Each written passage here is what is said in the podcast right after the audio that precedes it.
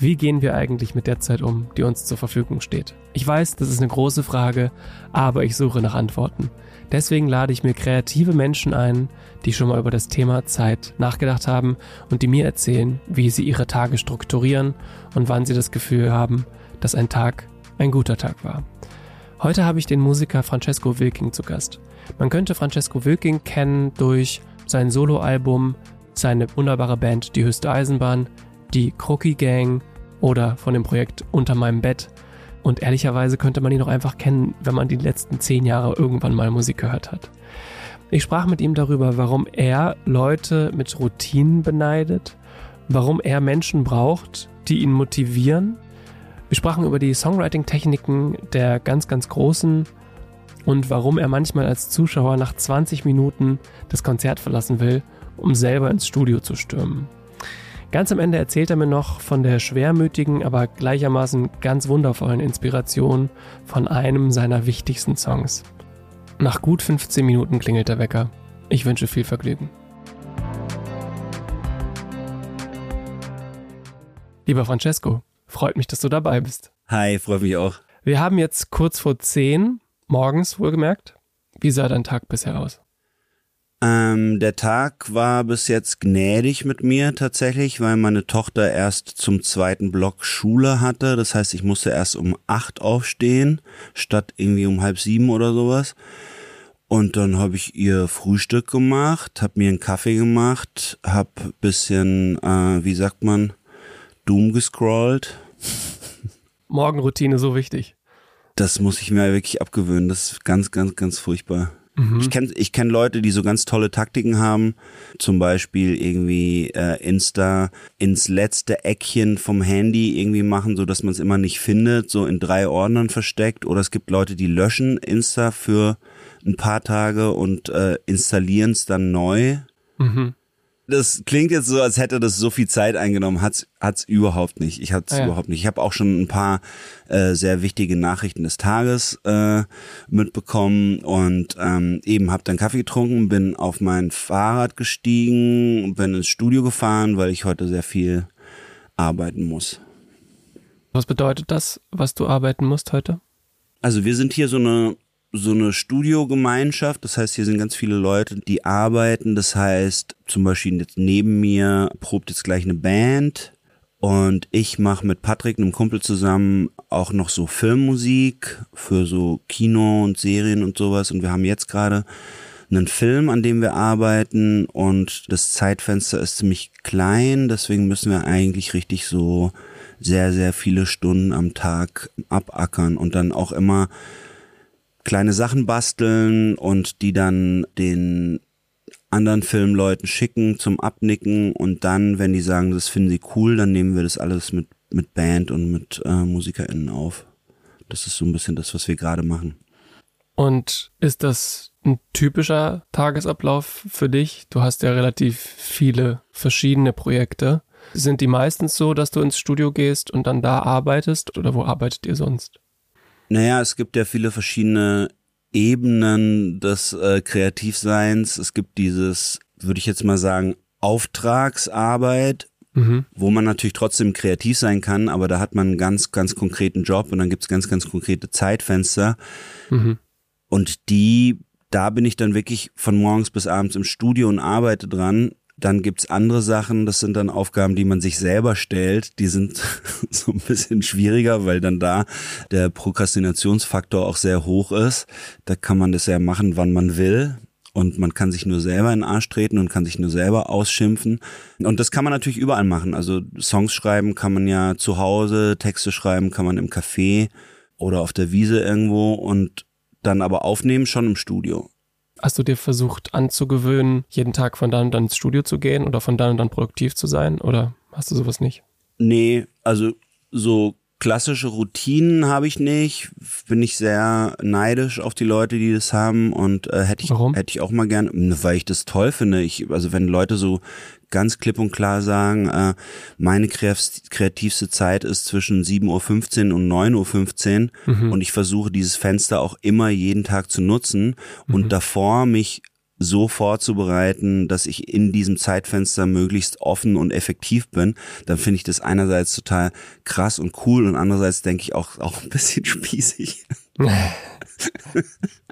Aber ähm, ich bin halt nicht so super effektiv und ich bin auch nicht jemand, der die ganze Zeit Textzeilen und Melodien im Kopf hat. Also ich habe schon immer, es laufen schon immer irgendwelche Mühlen und ich schreibe mir dann irgendwo unterwegs irgendwas, eine Zeile ins Handy oder singe irgendwie eine Melodie ins Handy oder in, in ein Buch oder sowas. Aber es ist nicht die ganze Zeit am Arbeiten. Ich habe letztens so ein, so wieder mal in so einem Buch rumgelesen, das heißt Songwriters About Songwriting. Ich weiß nicht, ob du das kennst. Mhm. Da werden ganz, ganz viele berühmte Leute interviewt, also so Klassiker, so wie Leonard Cohen, Randy mhm. Newman, Susan Vega. Und ich fand es total faszinierend zu lesen, dass die einfach die ganze Zeit am Start sind.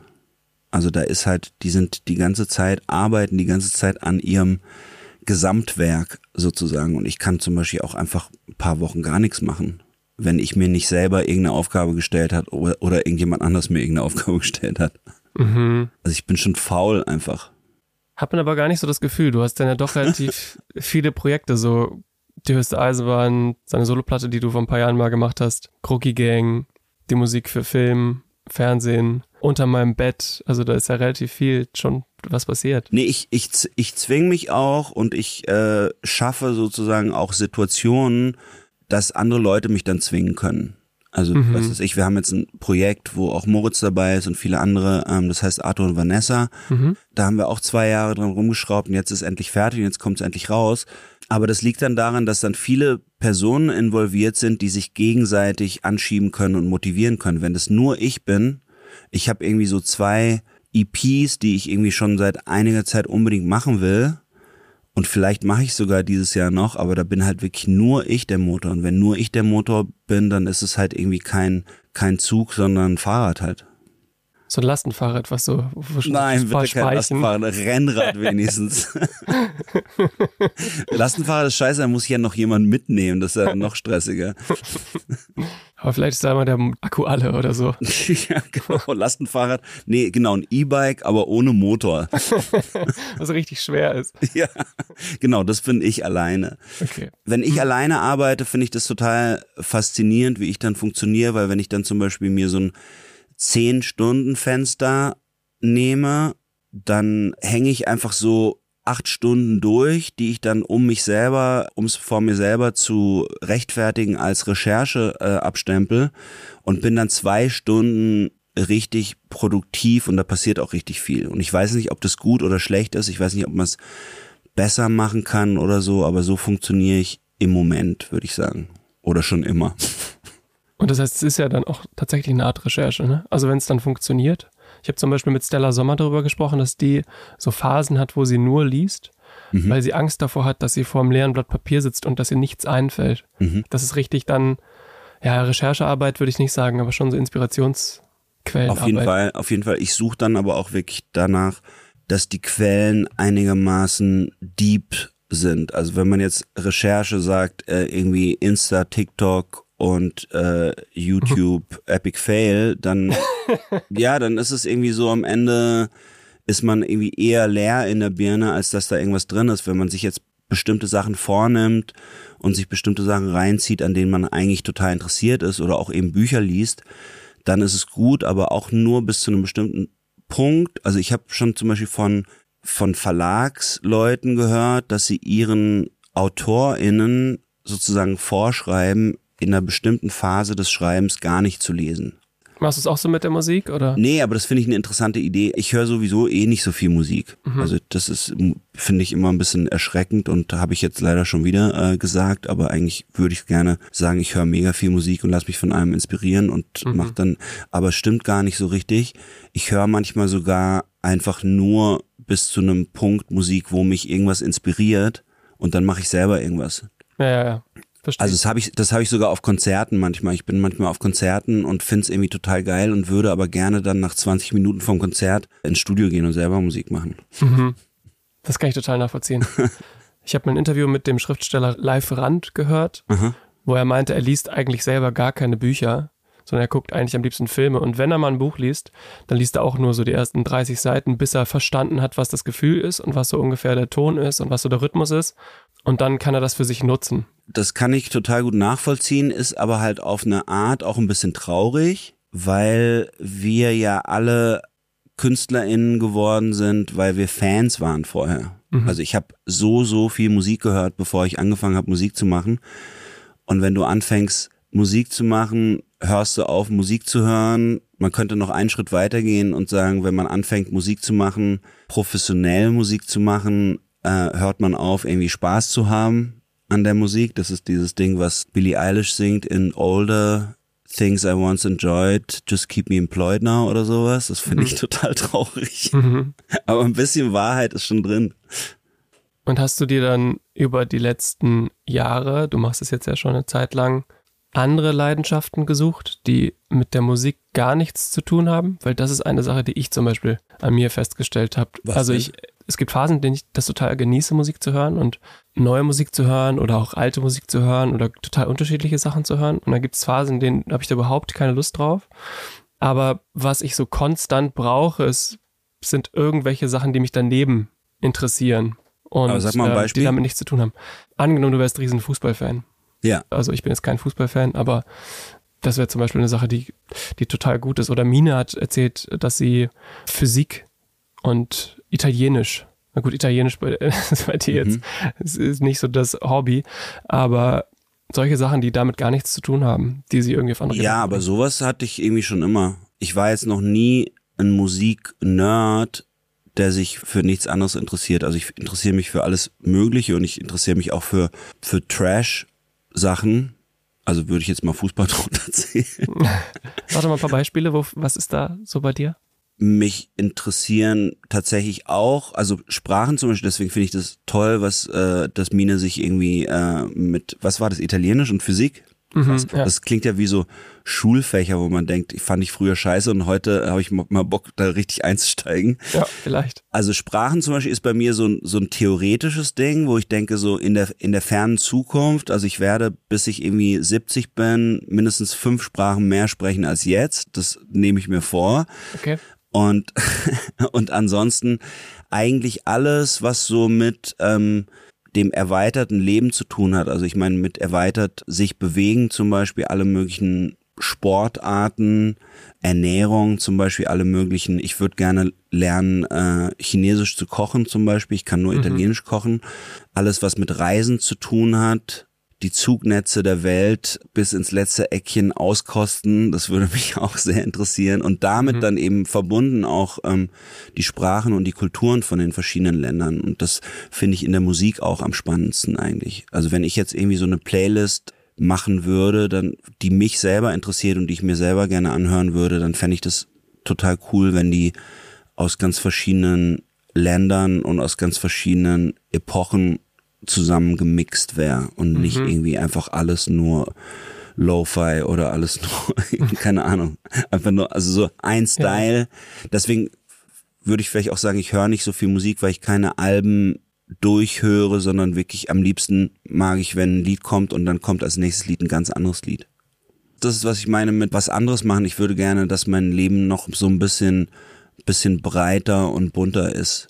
Ich würde gerne mit dir einmal noch über Organisation sprechen. Ich habe schon, ich habe schon, wenn ich das hier so sagen darf, du hast mir vor dem Gespräch verraten, dass du zwei Kalender hast.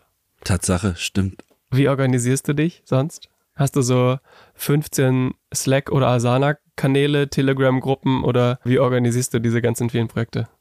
Und dich? Das ist ehrlich gesagt ein bisschen peinlich. Ich habe ich es mit allen möglichen Kalendern versucht und ich habe wirklich zwei Kalender, da habe ich die nicht angelogen und die funktionieren aber nicht. Da sind irgendwie verschiedene Aufgabenbereiche oder sagen wir verschiedene Gewerke, also sowas wie Proberaum, Studio, Familie sind alle so in verschiedenen Farben und ich check dann überhaupt nichts mehr. und, und jetzt habe ich einfach nur auf dem Handy in dieser komischen Text oder Notiz mhm. habe ich einfach alles drin. Also mit Datum dann sortiert. Ja. Ich ah, ja, okay. alle Termine mit Datum sortiert in einer RTF-Datei auf dem Handy und da gucke ich immer. Und funktioniert das am besten für dich? im Moment irgendwie ganz gut, aber ähm, da kann schon immer mal wieder irgendwas durchrutschen oder ich schreibe irgendwie aus Versehen statt 12.6., 12.7. oder sowas. Und dann bin ich halt dann in dem Moment halt irgendwie nicht am Start, aber ich muss halt auch kein, ich muss halt auch nicht die Welt retten, deswegen ist es auch nicht so schlimm, wenn ich mal nicht da bin. Ja. Hast du so Tage, wo du dann nichts Kreatives machst oder so Zeitfenster, wo du Bürokratiekram machst, so Rechnungen schreiben und sowas? Gibt es da bestimmte Zeitfenster, wo du dir die dafür einplanst? Finde ich auch total geil. Kenne ich auch Leute, die sagen so, Dienstag ist mein Bürotag. Das würde ich auch mega gerne in mein Leben integrieren, sowas. So, also so, ein so ein Ding, was irgendwie funktioniert. Du hast zu Hause eine Rudermaschine, die ist irgendwie von sieben bis acht in Action, dann von acht bis neun schreibst du deine Rechnung und dann ist alles offen und du kannst irgendwie kreativ sein bis so und so viel Uhr und dann machst du irgendwas anderes und dann schwingt das auch nicht mehr rein. Also ich glaube, das ist zum Beispiel das, was, was ich gerne hätte, aber was ich weiß, was nicht funktioniert, dass ich eine Sache mache und die andere Sache, die ich davor gemacht habe, echot da nicht noch so rein. Mhm. Wenn man am Texte schreiben ist, dann ist es halt einfach die ganze Zeit da. Ja. Und da kann man sich mit irgendjemandem unterhalten und gleichzeitig irgendwelche zwei Wörter oben im Kopf so kämpfen so miteinander, die sagen, ich bin das bessere Wort in der Zeile. Ich weiß genau, was du meinst. Ich würde gerne noch mal eine relativ große Frage stellen. Sag Ihr mal. habt mal mit der höchsten Eisenbahn einen Song mit Judith Holofernes gemacht. Der heißt Vergangenheit. Mhm. Da geht es viel um Erwartung an einen selber, die die Lebens- und Karriereplanung betrifft, Mhm. von dem man dann nicht immer alle, einhalten kann. Oder die meisten kann man nicht einhalten. Mhm. Du bist jemand, der, wie man im Volksmund so sagt, sein Hobby zum Beruf gemacht hat. Du bist also fein raus, eigentlich, in der möglichen eigenen Vorwurfsspirale, dass man es nicht gemacht hat, wie man es hätte machen wollen. Bist du froh über die Entscheidung? Ich bin total froh. Ich habe da auch tatsächlich gestern wieder drüber nachgedacht, weil äh, ich in einem in einem Theaterstück Musik gemacht habe. Wir haben gespielt und dann saß so eine Schulklasse drin und die durften danach Fragen stellen. Dann saßen wir da und die haben die SchauspielerInnen und mich gefragt, besser gesagt, die haben die SchauspielerInnen gefragt, äh, wann war denn der Moment, wo ihr wusstet, dass ihr Schauspieler werden wollt? Und dann haben die so erzählt und haben gesagt, ja, fanden sich irgendwie schon immer cool und dann haben sie halt beschlossen, die Ausbildung zu machen oder halt Schauspiel zu studieren. Und dann sind sie halt SchauspielerInnen geworden.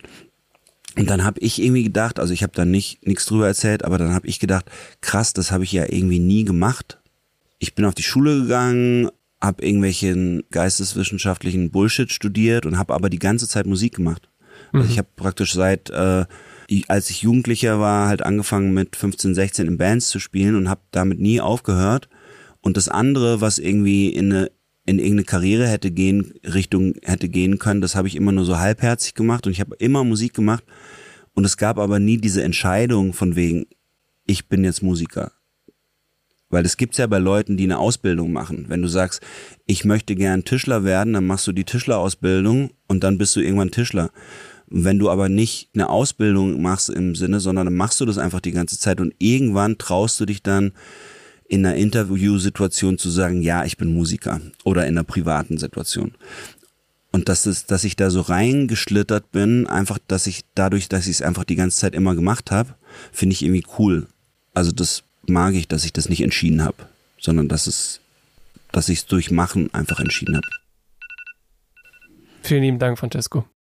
das ist jetzt vielleicht off the record, aber du hattest irgendwie ähm, die Vergangenheit erwähnt, was wir mit Judith aufgenommen haben und das ist eigentlich ein total interessantes Thema, weil der Ursprung von diesem Lied, also das war ein Buch. Ich hatte ähm, Ingeborg Bachmann das 30. Jahr gelesen Mhm. und da gibt's so ganz krasse Sätze drin. Da geht's halt um einen Typen, der 30 wird und dann, das fängt an mit, er hatte sich alles, er hatte sich das alles anders vorgestellt. Er hatte gedacht, er könne, ähm, er könne Ingenieur werden, er könne Architekt werden, er könne irgendwie eine Baustelle leiten, er könne als Arzt Leben retten. Und auf einmal steht er da, also ich kann es nicht mehr so richtig wiedergeben, aber auf einmal steht er da und denkt drüber nach, ob aus diesen tausend Möglichkeiten nur noch eine geworden ist und ob vielleicht sogar diese eine Möglichkeit nicht mehr da ist. Mhm. Und das fand ich total krass, dieses, dieses, ähm, diese Vorstellung, dass man so eine Zeit im Leben hat, wo man denkt, es gibt so viele Abzweigungen, ich kann überall hingehen Mhm. Und dann kommt der Moment, wo man denkt, es gibt vielleicht nur noch einen Weg und dann kommt der Moment, wo man denkt, es gibt vielleicht gar keinen Weg mehr. Und aus mhm. der Inspiration haben wir das, haben wir den Text zu, zu dem Lied geschrieben. Würdest du das Buch empfehlen? Total. Das ist eine, also das 30. Jahr ist eine, ist eine Erzählung, die in einem Erzählungsband äh, drin ist, der glaube ich auch das 30. Jahr heißt. Da sind irgendwie so fünf, sechs Kurzgeschichten, glaube ich. Und die sind alle ganz toll und sehr furchtbar deprimierend. Gutes Schlusswort. Vielen Dank, Francesco. Bitte. Und das war es auch schon wieder mit dieser Podcast-Folge.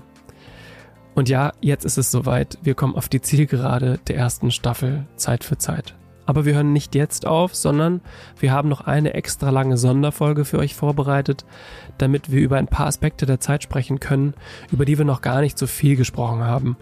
Für diese Sonderfolge habe ich den Journalisten, die Zeit, Feuilleton-Redakteur und Podcaster Lars Weißbrot eingeladen. Mit Lars Weißbrot spreche ich darüber, ob der Zeitmangel, den wir scheinbar alle haben, überhaupt etwas mit dem eigenen Zeitmanagement zu tun hat oder vielmehr mit politischen und wirtschaftlichen Verhältnissen zusammenhängt. Lars Weißbrot ist zudem studierter Philosoph und hat den einen oder anderen interessanten Gedanken zu dem Thema. Ich freue mich sehr auf diese Folge, obwohl dann vorerst das letzte Mal der Wecker klingelt. Zeit für Zeit ist ein Podcast von Herr DK und Diffus.